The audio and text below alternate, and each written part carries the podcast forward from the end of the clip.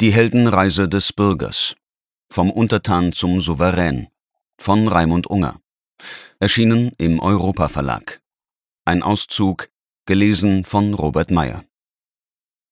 In diesem Buch soll es um die Frage gehen, wie und ob man den Prozess zur Mündigkeit im Erwachsenenalter nachholen kann. Die traurige Wahrheit ist, wenn dies überhaupt jemals geschieht, dann in der Regel erst nach tiefen gesellschaftlichen oder persönlichen Krisen. Nachdem Selbstbetrug, Projektion, Kompensationen und Ressourcen an ihr Ende kommen, können gesellschaftliche und persönliche Transformationen stattfinden. Auf dem Gipfel der aktuellen politischen Krisen möchte ich meine Leser aus gutem Grund dazu einladen, sich rechtzeitig auf das Abenteuer der persönlichen Individuation einzulassen obgleich sich der Prozess der persönlichen Nachreifung weder planen noch verschieben lässt. Allerdings kann man ziemlich präzise vorhersagen, wann er unvermeidlich eintritt. Regelmäßig dann, wenn alle Kompensationen, die man sich im Leben zurechtgelegt hat, versagen. Meistens reichen die Trostpflaster, die man sich als Ausgleich für Anpassung und Selbstverleugnung gegönnt hatte, etwa bis zur Lebensmitte, Danach wird die Auspreisung für faule Kompromisse zu hoch, denn das Schicksal hat dem reiferen Menschen inzwischen auch die Schattenseiten des Lebens gezeigt. Der Verlust geliebter Angehöriger, das Zerbrechen einer langjährigen Liebesbeziehung, das Durchmachen einer lebensbedrohlichen Erkrankung, eine Firmenpleite oder der Kampf mit einer Sucht stellte die Frage nach dem Lebenssinn neu und überlaut. Denn egal welches weltanschauliche Lebensmodell man sich auch zurechtgelegt haben mag, und ungeachtet des sozialen und materiellen Status, der von Viktor E. Frankl beschriebenen tragischen Trias des Menschen, bestehend aus Leid, Schuld und Tod, entkommt niemand. Aus eigener Erfahrung weiß ich, der Individuationsprozess, den man nie bei Zeiten und freiwillig eingeht, überkommt einen immer dann, wenn man ihn überhaupt nicht gebrauchen kann, inmitten einer Krise. In normalen Zeiten können Krisen, wie oben beschrieben, durch sehr persönliche Schicksalsschläge ausgelöst werden.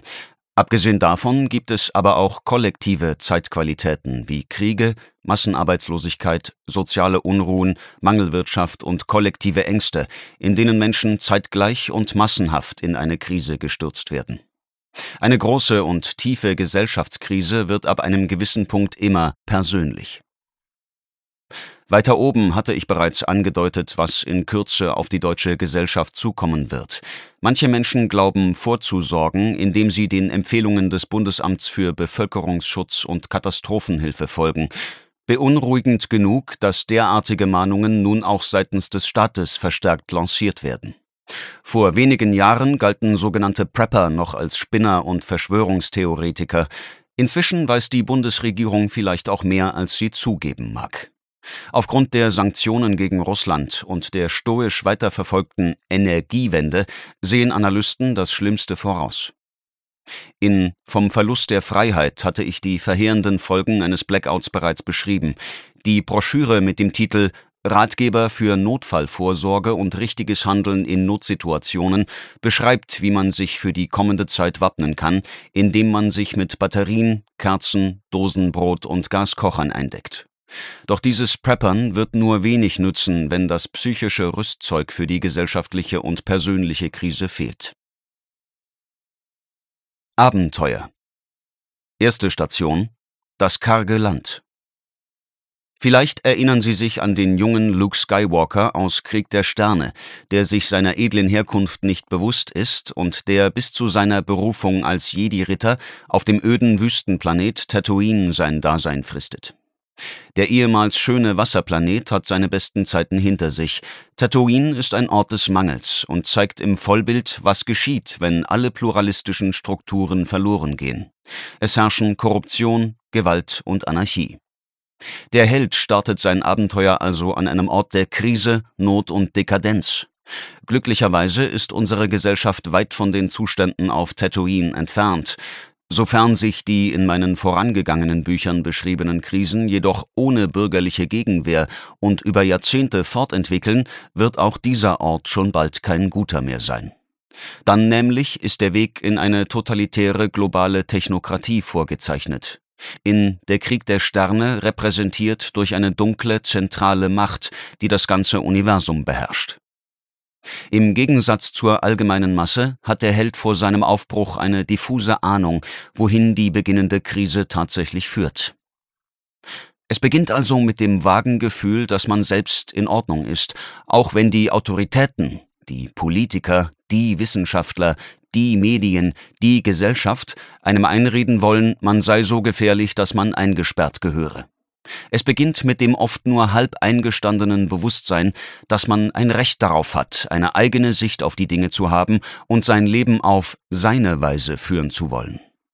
Was als Ahnung beginnt, wird zu dem immer tiefer verankerten Wunsch, hier herauszuwollen. Während der Großteil der Bürger noch schläft oder hypnotisiert der Band der Titanic zuhört, anstatt endlich in die Rettungsboote zu steigen, wird der Held von einer tiefen Unruhe erfasst. Dem Helden vor seinem Aufbruch wird zunehmend bewusst, dass der Verbleib in seiner vermeintlichen Komfortzone seinen möglichen Untergang bedeuten kann. Doch selbst wenn darin das physische Überleben möglich wäre, so drohte ihm dennoch der seelische Tod, da wirkliches Leben mehr ist als Nahrung und Zerstreuung in einem Versteck. Zynischerweise wurde den Bürgern während des Lockdowns immer wieder erklärt, das Leben in Vereinzelung mit einer Tüte Chips und Netflix sei genug. Mehr noch, eine Werbekampagne der Bundesregierung griff direkt den Heldenmythos auf und pervertierte ihn mit dem Slogan werde auch du zum Helden und bleib zu Hause. Der Spot der Bundesregierung stellt den Mythos auf den Kopf. Angepasste Mitläufer wurden zu Helden, mutige Mahner zu gefährlichen Aluhutträgern. Wenn ich von einer Krise des Helden im Ruf spreche, so meine ich keine leichte Verstimmung oder Anflüge von Langeweile oder Orientierungslosigkeit. Jetzt, wo meine persönliche Lebenskrise hinter mir liegt, habe ich im Kontakt mit anderen oftmals den Eindruck, es gibt nur zwei Sorten von Menschen. Menschen vor ihrer Krise und Menschen nach ihrer Krise. Menschen nach einer solchen Krise erkennen sich untereinander sehr schnell, denn sie kürzen gewisse Prozesse ab. Sie tragen im wahrsten Sinne des Wortes keine Masken, und Begriffe wie Zeitvertreib sind ihnen fremd. Das holistische Weltbild mit den Ästen analytische Psychologie, transpersonale Psychologie und alternative Medizin sieht in Krisen und Krankheiten Chancen zur Wandlung von festgefahrenen Zuständen. Charakter und Zeitpunkt einer Krise sind voller Symbolik, die dem Betroffenen wichtige Informationen zur Lösung der Krise liefern.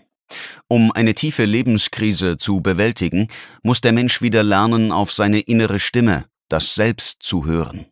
Hierfür muss er die innere Stimme zunächst einmal wahrnehmen und er muss ihr vertrauen.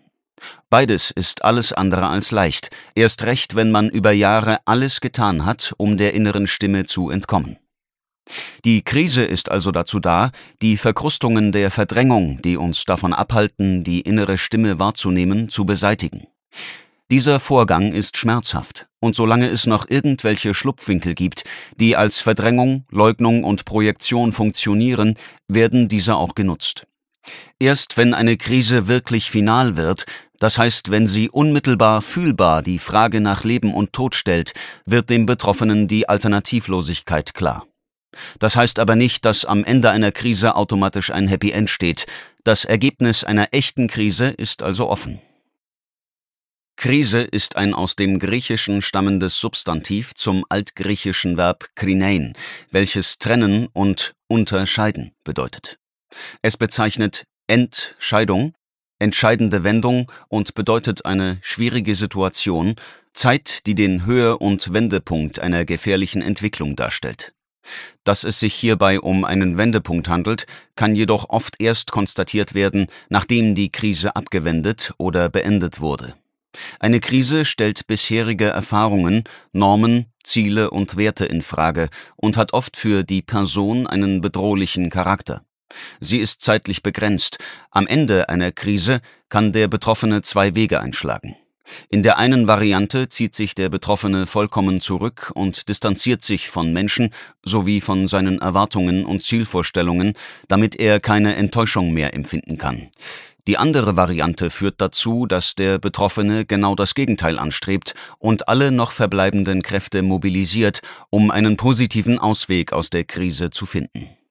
Er kann unbekannte Fähigkeiten entwickeln und dadurch die Krise bewältigen. Ein populäres Beispiel ist dafür die künstlerische Arbeit, durch die sich die Betroffenen ausdrücken können. Unter anderem geschieht dieser Ausdruck durch Musik, wie zum Beispiel in Herbert Grönemeyers Single Mensch zur Verarbeitung des Todes seiner Frau oder Eric Claptons Tears in Heaven und Circus Left Town, die die Trauer über den Tod seines Sohnes Connor behandeln. Der Wikipedia-Text stellt hier so nebenbei und selbstverständlich fest, dass ein wesentliches Instrument zur psychischen Krisenbewältigung die Kunst ist. Und bei vielen der wirklich großen Kunstwerke handelt es sich unbestritten um die Produkte einer Krisenbewältigung. Dabei sind diese Produkte mehr als nur Zeugen der Bewältigung und auch mehr als nur die Dokumentation des Prozesses. Ich komme darauf zurück. Tatsächlich kann jedoch keine Krise gewandelt werden, solange die Angst vor dem Unbekannten größer ist als das Leiden am Status quo. Ei, was, du Rotkopf, sagt der Esel, zieh lieber mit uns fort, wir gehen nach Bremen. Etwas Besseres als den Tod findest du überall. Du hast eine gute Stimme, und wenn wir zusammen musizieren, so wäre dies wohl fantastisch. Der Hahn ließ sich den Vorschlag gefallen, und sie gingen alle zusammen fort. So wie die totgeweihten vier Bremer Stadtmusikanten Esel, Hund, Katze und Hahn nach ihrer mutigen Transformation neue Kräfte und eine unerkannte Wehrhaftigkeit entdeckten, muss auch der Held im Mythos den Sprung ins Ungewisse wagen. Natürlich hatten alle vier Tiere bislang ihr Auskommen gehabt, doch inzwischen hatten sich die Gegebenheiten geändert. Die Besitzer hatten nichts Gutes mit ihnen vor. Und so schmerzhaft es auch sein mag, bei Zeiten sollte man sich immer mal wieder fragen, was der Bauer im Schilde führt, oder man wird verwurstet und landet im Kochtopf. Ohne die ehrliche Bereitschaft, die großen Narrative der Neuzeit zu hinterfragen und damit neues Land zu betreten, wird es keine Besserung geben. Das Wagnis besteht in nichts Geringerem als darin, die Bereitschaft aufzubringen, das allseits das Wagnis besteht in nichts Geringerem als darin, die Bereitschaft aufzubringen, das allseits propagierte und als absolute Gewissheit ausgegebene Weltbild zu prüfen. Denn nichts macht den Menschen kleiner, ängstlicher und gefügiger als das Postulat einer finalen, bedrohten, deterministischen, materialistischen Welt. Zu hinterfragen sind allerdings auch bequeme und liebgewonnene Lebenssituationen, die sich über die Jahre zu toxischen Lebenslügen entwickelt haben.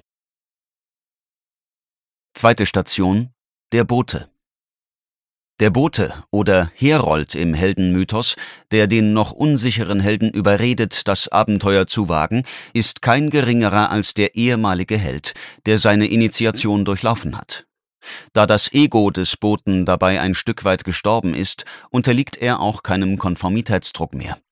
Mit anderen Worten, dem aus dem Drachenkampf zurückgekehrten Veteranen ist es egal, was die Gesellschaft über ihn denkt. Diese innere Freiheit macht es ihm möglich, angehenden Helden als Mentor zu dienen. Freidenker und Publizisten, deren ehrliches Anliegen darin besteht, die Bürger aus der Massen- und Angsthypnose einer angeblich alternativlosen Politik zu wecken, sollten idealerweise über eine derartige Unabhängigkeit verfügen. Neben Krieg der Sterne ist Der Hobbit ein weiterer Weltklassiker, der nach den Prinzipien des Monomythos konzipiert wurde und in dem der weise Bote eine zentrale Rolle spielt. J.R.R. Tolkien hätte die Anleitung eines Christopher Vogler sicherlich nicht gebraucht, denn er hatte die Grundstruktur des Mythos zweifellos auch so verstanden. Der komfortabel lebende Bilbo Beutlin gehört einem Volk von gemütlichen Hedonisten an. Hobbits genießen das Leben und strengen sich nicht allzu gern an. Eines Tages bekommt Bilbo überraschenden Besuch von einem mächtigen Zauberer namens Gandalf, der im Hobbit ungeahnte Kräfte vermutet. Der Zauberer konfrontiert Bilbo mit einer Gruppe von Zwergen, deren schwierige Aufgabe darin besteht, ein verlorenes Königreich aus den Klauen eines gefährlichen Drachen zurückzuerobern. Zur großen Überraschung Bilbos erklärt der Zauberer den Zwergen, der gänzlich kampfunerfahrene Hobbit sei ein verkannter Meisterdieb und werde der Gruppe in ihrem gefährlichen Abenteuer unschätzbare Dienste leisten. Aus Bilbos Eigenwahrnehmung heraus ist die Einladung zu einem derartig gefährlichen Abenteuer dennoch vollkommen grotesk. Der zukünftige Held der Handlung lehnt entrüstet ab und wünscht sich nichts mehr, als dass die Bande aus Zauberer und Zwergen so schnell wie möglich aus seinem Haus verschwindet. Als Bilbo am nächsten Morgen erwacht, sind tatsächlich alle Störenfriede wieder abgereist. Das gemütliche Zuhause ist nach einer wilden Essensschlacht wiederhergestellt und das gefahrlose, komfortable Leben kann weitergehen. Nach anfänglicher Erleichterung tauchen jedoch ernste Zweifel in Bilbo auf, denn dem Helden wider Willen wird plötzlich bewusst, dass ihm sein altes Leben nicht mehr genügen würde. Bilbo bleibt keine andere Wahl, als das Abenteuer trotz seiner immensen Ängste anzugehen. Die gefährliche Reise kann beginnen. Obgleich der Held bei Tolkien diesmal nicht aus einem kargen Land startet, hakt der Autor bereits in der Ouvertüre zu seiner Saga drei klassische Stationen des Monomythos ab. Der unheimliche Bote oder Herold, der den Helden überredet, die erste Schwelle zum Abenteuer zu überschreiten. Die Vorahnung des Helden, vielleicht ja doch zu mehr fähig zu sein als angenommen, die anfängliche Weigerung, nebst nachfolgender Erkenntnis, dass eine endgültige Absage der Reise Selbstverrat bedeuten würde. Erst nachdem der zukünftige Held Kontakt zum Boten hatte, der ihm die Tür zum Abenteuer einen Spalt weit öffnete, wird dem Protagonisten klar, dass ein Weiter so mit hohem Selbstverrat ausgepreist wäre. Die Freuden des bisherigen Lebens würden schal werden, Kompromisse und Kompensationen, die vor dem Kontakt mit dem Boten noch unhinterfragt funktionierten, wären nicht mehr genug. Nach Kontakt mit dem Boten bleiben dem Helden nunmehr zwei Wege. Der Weg ins Abenteuer, was möglicherweise, aber nicht sicher seinen Tod bedeuten könnte, oder ein sicheres Weiterleben in stumpfer Depression. Jeder Mensch, der sich zuvor ganz mit seinem Ich identifiziert hat, nun aber angeregt durch einen Boten Impulse aus den Tiefen seines Selbst empfängt, entwickelt zunächst eine immense Unruhe und Sehnsucht nach Veränderung. Aus den Tiefen des Unbewussten tauchen plötzlich vermeintliche Störimpulse auf, die zu unangenehmen Rissen im Bild über die Wirklichkeit führen. Als soziales Wesen ist der Mensch im ständigen Abgleich und der Selbstvergewisserung, die Welt ähnlich zu sehen wie seine Mitmenschen. Freuds Strukturmodell der Psyche bezeichnet diesen um Konsens bemühten Persönlichkeitsanteil, der kollektive Normen und Moralen einhalten will, um dazuzugehören, als Über-Ich. Ich komme darauf zurück. Auch Bilbo Beutlin weiß, dass ein Hobbit als Meisterdieb und ausgestattet mit einem Schwert namens Stich im beschaulichen Auenland keinen Stallgeruch mehr haben wird. Vielmehr wird den gemütlichen Dorfbewohnern ein solcher Hobbit eher unheimlich vorkommen. Dritte Station. Der Ruf. Sie ahnen es bereits, die Heldenreise ist nicht als Pauschalreise für jedermann zu haben. Ebenso wie sich Viktor Frankl sicher war, dass die Anständigen immer in der Minorität sein werden, konstatiert auch der Philosoph Gunnar Kaiser, dass das Verhältnis Mitläufer versus Freigeister ungleicher nicht sein könnte. Kaiser stellt in seinem Buch Der Kult die Frage, warum eigentlich nicht restlos alle Menschen im neuen Kult einer Präventions- und Gesundheitshysterie aufgehen. Warum bleiben einige Menschen unverwandelt? Warum wird eine Gesellschaft nicht in Gänze von einem Massenwahn ergriffen? Und liegt in der Antwort auf diese Frage die Möglichkeit, die Widerstandsfähigkeit offener Gesellschaften gegenüber totalitären Tendenzen zu stärken?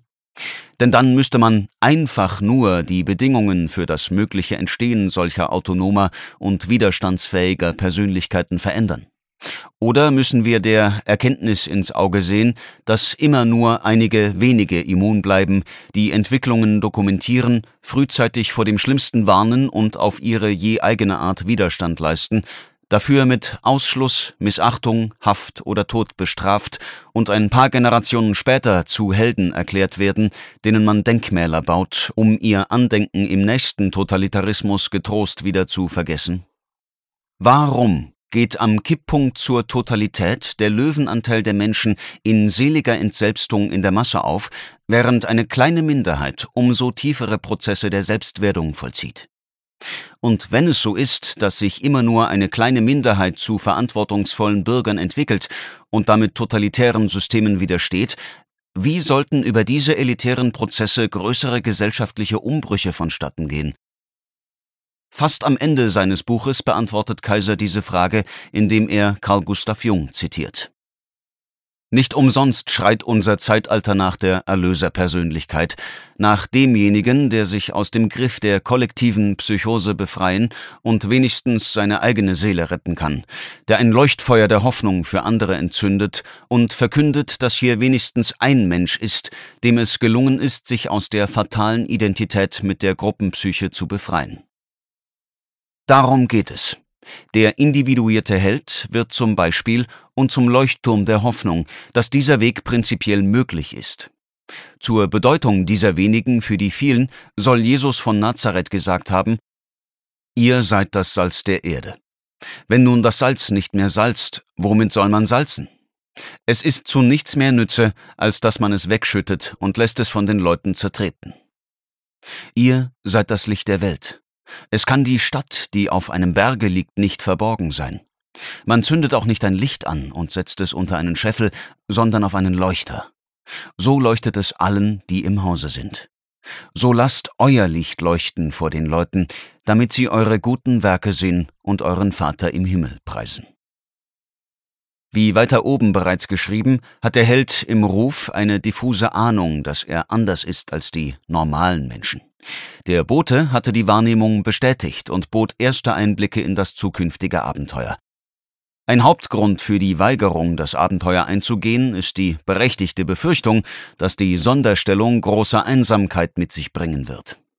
Doch ob der Held nun will oder nicht, sobald er eine gewisse Schwelle der Erkenntnis überschritten hat, befindet er sich im Niemandsland zwischen Zugehörigkeit und Außenseitertum. Der eingangs bereits erwähnte Kommunikationswissenschaftler Professor Michael Mein weist in seinem Bestseller Die Propagandamatrix darauf hin, dass der Mensch in der modernen Gesellschaft den unbedingt nötigen Konsensabgleich vor allem über die Massenmedien vornimmt. Im unablässigen Hintergrundrauschen der Leitmedien entsteht ein Bild von der Wirklichkeit, die im Umgang mit den Menschen des Alltags das Netz vermeintlicher Gewissheiten generiert, ohne das eine schnelle und friedliche Kommunikation kaum denkbar wäre. Die hier entstandenen Überzeugungen, vier Corona-Impfungen sind besser als zwei, FFP2-Masken schützen vor Infektionen, Energiewende zur Rettung des Planeten ist alternativlos, schwere Waffen für die Ukraine werden den Krieg beenden, sind die ausgesprochenen oder unausgesprochenen Ingredienzien sozialer Freund-Feind-Kennungen. Das Problem für den Helden im Ruf ist jedoch, dass die Impulse seines Selbst die schöne und allen gemeinsame Über-Ich-Welt unablässig torpediert. Bezüglich der Infragestellung politischer Realitäten schlägt der erste Torpedo nicht selten nach einem historischen Großereignis ein. Bei dem einen ist es die Kölner Silvesternacht 2015-2016, beim nächsten der Impfschaden seines Kindes und beim wieder anderen die nächste Stromrechnung, die das Ende seines Betriebes besiegelt. Das Risiko einer massenmedial erzeugten Wirklichkeit liegt jedoch immer im Überziehen des Narrativs. Wird eine Erzählung mit zu aggressiver Vehemenz auf eine einzig richtige Deutung platziert, kann Widerstand entstehen, da der Vorsatz dahinter sichtbar wird. Wenn oligarchische Medienkartelle in ihrem Bestreben, eine einzig richtige Meinung zu propagieren, überziehen, geschieht das genaue Gegenteil. Es wachen immer mehr Menschen auf. 9-11, Irakkrieg, Euro- und Bankenrettung, Fukushima, Syrienkrieg, Zuwanderung, Klimawandel, Gender, Corona und Ukraine-Krieg sind Beispiele, die bei vielen Bürgern zur Überdehnung der medial platzierten Wirklichkeit geführt haben. Im Kapitel Die rote Pille in meinem Buch Die Wiedergutmacher schildere ich meinen persönlichen politischen Aufwachpunkt im Zuge der Massenmigration. Der Ruf des Helden besteht jedoch keineswegs allein in der Rissbildung bezüglich der gesellschaftspolitischen Realität. Oftmals sind es sehr persönliche Prozesse wie Krankheiten, Beziehungskrisen oder die Hinterfragung der beruflichen Orientierung. Früher oder später beginnt der Held, den gesellschaftlichen Konsens, das Leben in Arbeit und Freizeit aufzuteilen, in Frage zu stellen. Auch ich konnte das allgemein akzeptierte duale System zwischen Selbstverleugnung auf der Arbeit und Zerstreuung in der Freizeit nie akzeptieren. Die ganze westliche Gesellschaft basiert aber auf diesem System. Erst die Schularbeiten, dann gibt's ein Eis. Auf jede Selbstverleugnung folgt Regression, die mit Konsum beantwortet wird. Nach dem öden Tag im Büro darf man sich auf den Postboten mit dem Zalando-Paket freuen. Die Hinterfragung dieses Systems entspricht dem Ruf des Helden. Ein Mensch, der mehr will als Selbstverleugnung auf Arbeit und Trostpflaster in Form von Konsumgütern, sieht sich allerdings mit großen Herausforderungen konfrontiert. Für Carl Gustav Jung stand fest, dass der Ruf, das bisherige Leben und die gesellschaftlichen Anpassungen in Frage zu stellen, viel mit dem Lebensalter zu tun hat. Für die erste Lebenshälfte sah Jung durchaus einen Sinn in gewisser Konformität, denn die Ziele der ersten Lebenshälfte waren Gelderwerb und soziale Verankerung zur Sicherung der Nachkommenschaft. Doch die Fixierung auf materielle Werte stellt der Mensch ab seiner Lebensmitte zunehmend in Frage, gerade wenn er sie erreicht hat. Ist es wirklich diese Frau, dieser Mann? Ist es wirklich dieses Auto, dieses Haus, was empfinde ich noch, wenn ich neben ihr oder ihm liege? Was gibt es mir wirklich noch, wenn ich das Lederlenkrad meines Autos umfasse und einmal im Monat mit 200 kmh über die Autobahn rase? Für die Hinterfragung des Lebenssinns zur Lebensmitte entwickelte der Mythenforscher Joseph Campbell folgendes Gleichnis. Während der 35 oder 40 ersten Jahre unseres Lebens haben wir uns bemüht, eine hohe Treppe hinaufzusteigen, um ganz oben auf ein Gebäude zu kommen. Wenn wir dann schließlich auf dem Dach angekommen sind, merken wir, dass wir uns im Gebäude geirrt haben. Dieser Irrtum ist sehr schmerzlich. Und die Kraft zu finden, in dieser Lebensmitte noch einmal von vorn anzufangen, um das richtige Haus zu finden, scheint unüberwindlich. Doch laut Carl Gustav Jung wird es zum ernsten psychologischen Problem, wenn ab der Lebensmitte alte Werte nicht zugunsten einer diametral anderen Lebenseinstellung in Frage gestellt werden. Zwischen 35 und 45 Jahren steigen Selbstmordrate und psychische Erkrankungen sprunghaft an.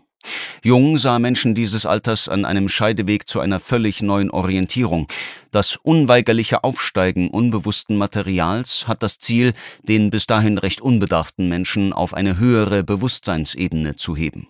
Konfrontiert mit diesem Material wird der Mensch zu einer Bilanz gezwungen. Was habe ich eigentlich in meinem Leben erreicht? Was soll ich mit dem verbliebenen Rest anfangen? Was liegt vor mir? Außer Alter, Krankheit und Tod, der Wein hat vergoren und beginnt sich zu klären. Statt vorwärts blickt man häufig unwillkürlich rückwärts und beginnt sich Rechenschaft zu geben über die Art und Weise, wie sich das Leben bisher entwickelt hat. Vierte Station Die Weigerung. Dass der Held den Beginn seiner Reise hinauszögert und wenn überhaupt erst nach einer tieferen Krise die Abreise wagt, ist fester Bestandteil des Mythos. Das Wesen einer Krise besteht jedoch in der Tatsache, dass deren Ausgang offen ist. In Bezug auf die Krise des Helden bedeutet dies, nicht jeder Held tritt seine Reise nach seinem Ruf tatsächlich auch an. Viel wahrscheinlicher als Bilbos Aufbruch in das Abenteuer wäre nämlich eine Variante, die freilich niemand lesen will. Der Held bleibt zu Hause und wird immer fetter, da er so viel wie möglich isst und trinkt, um den Kontakt mit Gandalf zu vergessen um sich vor dem Boten der ersten Schwelle zu verstecken und zu vergessen, dass man mit der Wahl zugunsten eines sicheren Lebens einen ziemlich feigen Kompromiss eingegangen ist, muss man jedoch einiges aufbieten.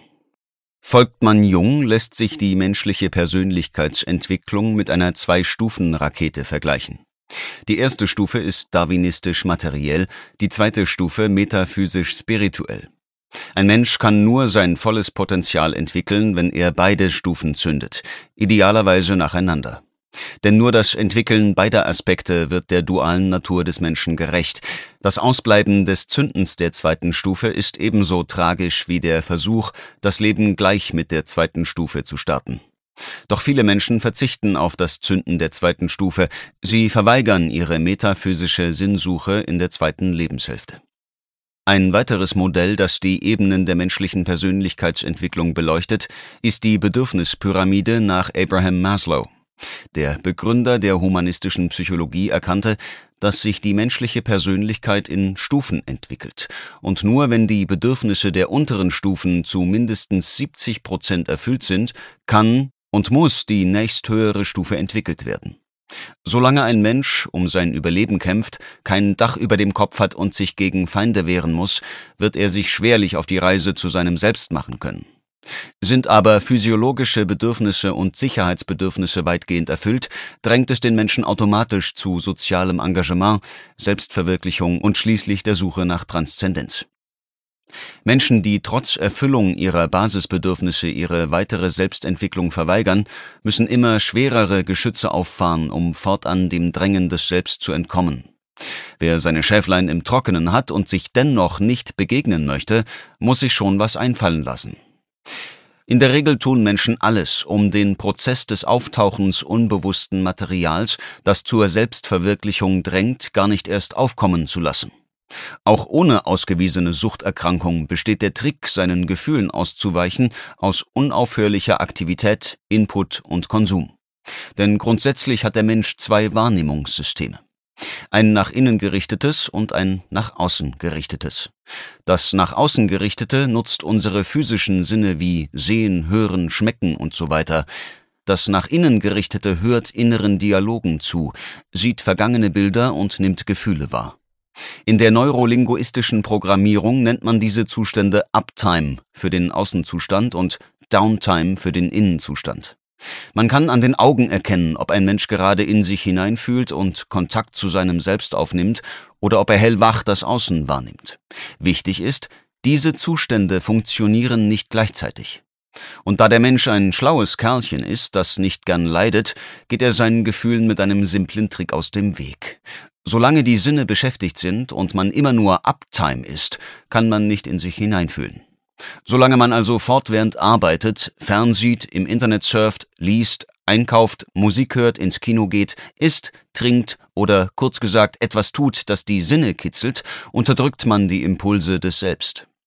Deshalb kann es für viele Menschen geradezu gefährlich werden, wenn sie plötzlich zur Ruhe kommen. Bei Arbeitsverlust fühlen sich viele Menschen durch vermehrte Freizeit in erster Linie bedroht, anstatt sie zu genießen, ganz unabhängig von der nachvollziehbaren Existenzangst. Und viele Menschen bekommen in ihrem lang ersehnten Urlaub Depressionen, die ihnen unerklärlich erscheinen. Um eine Liegestuhldepression zu vermeiden, ist deshalb jeder anständige Urlaub prall gefüllt mit Überangeboten. Ultra All-Inclusive heißt das Zauberwort moderner Urlaubsreisen. Abgesehen von vier warmen Mahlzeiten pro Tag und einer rund um die Uhr geöffneten Cocktailbar mit freiem Alkoholkonsum ist von Bogenschießen, Theatergruppe oder Golfkurs für jeden etwas dabei. Und wehe dem, der noch zur Ruhe kommt. Denn je länger dieser Zustand vermieden wurde, desto größer ist die Gefahr, mit Unterbewusstem konfrontiert zu werden. Doch warum eigentlich wehren sich fast alle Menschen so vehement gegen das Aufsteigen unbewussten Materials?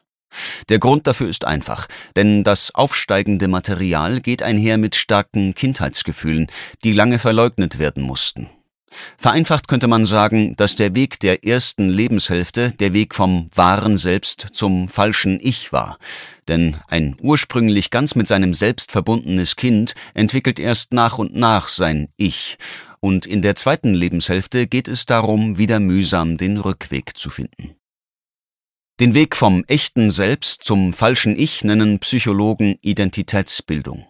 Dieser gesellschaftliche Anpassungsprozess ist für Kinder schmerzhaft, denn er verlangt an vielen Stellen Selbstverleugnung. Das Selbst musste verleugnet werden, um gesellschaftlich überleben zu können.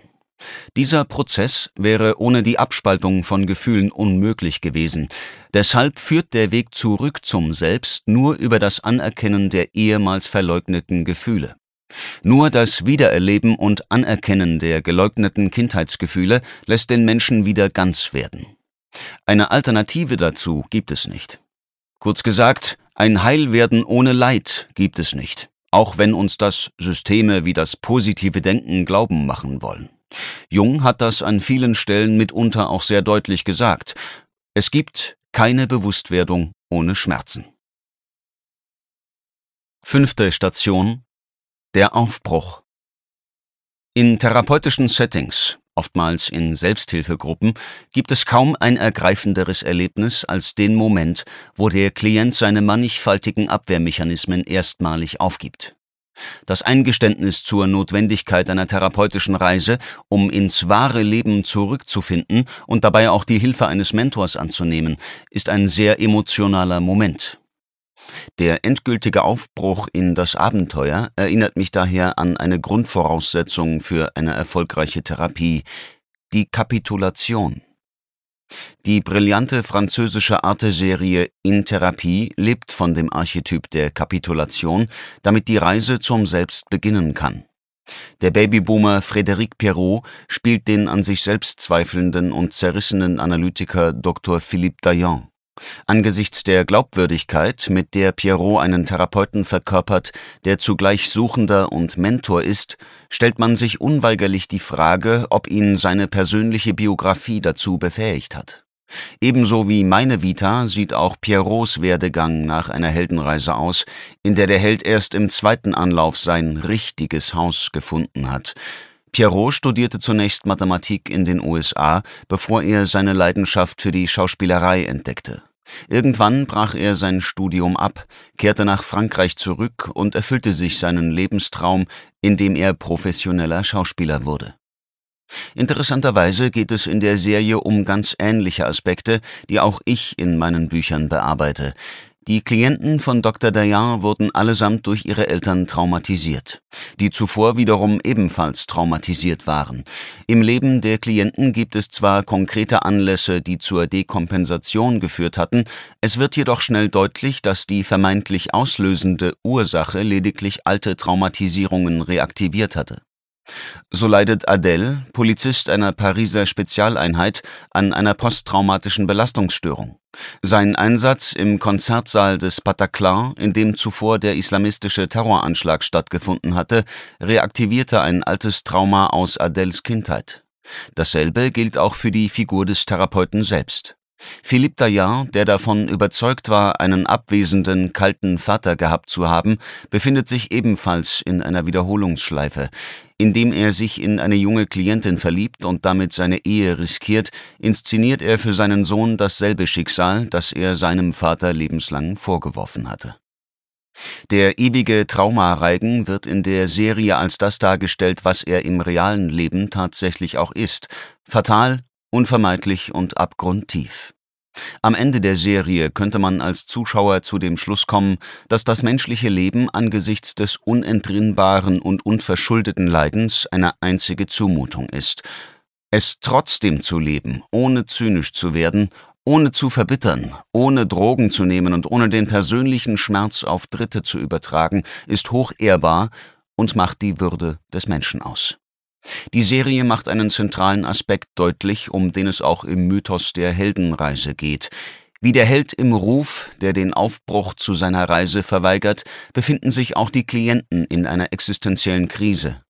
Zwischen Abwehr, Leugnung und massivem Angriff auf den Boten gibt es einen kurzen, heiligen Moment, ein Angebot, das genutzt oder abgewehrt werden kann. Das Fenster zur Selbsterkenntnis steht für eine Sekunde lang offen, und niemand kann sagen, ob die verwirrte oder verzweifelte Seele diese einmalige Chance nutzen wird.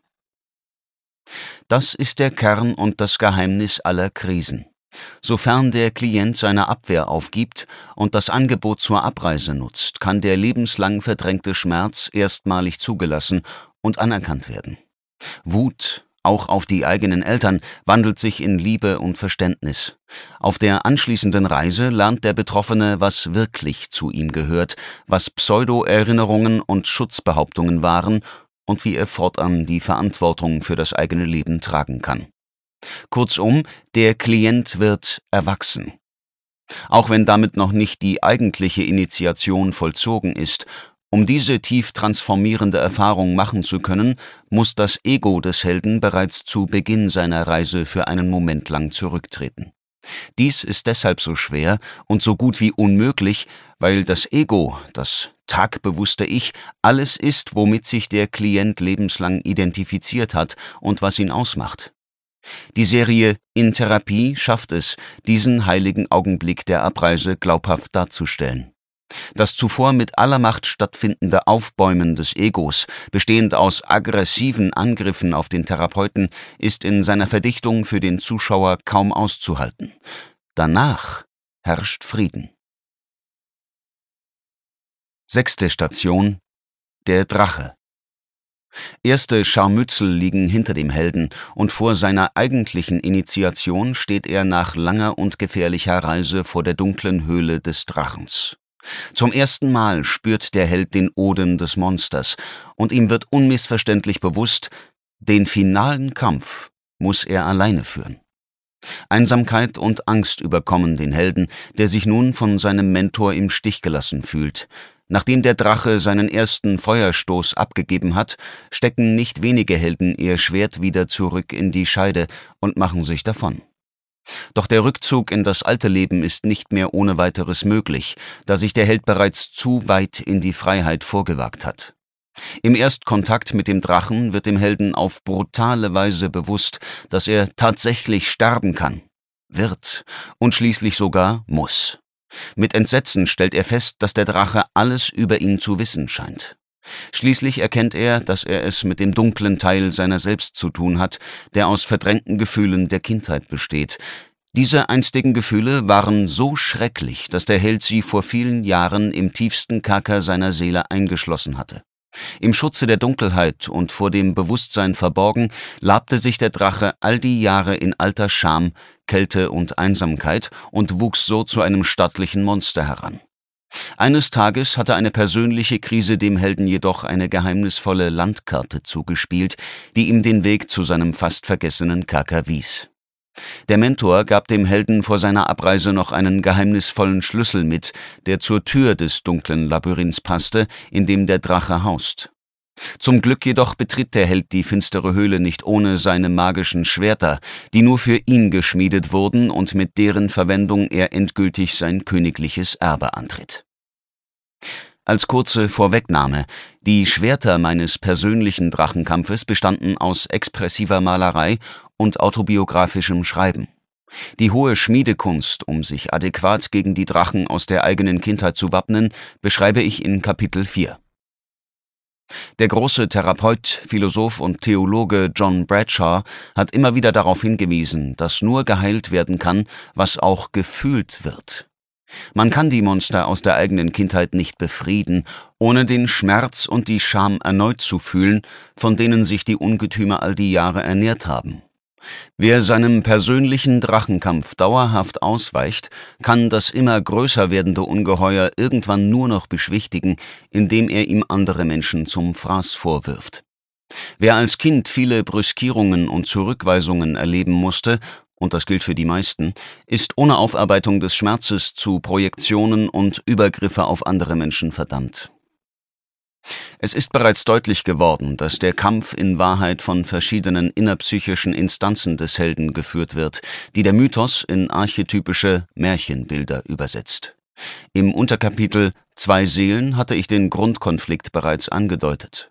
Das Ich steht dem numinosen Selbst gegenüber.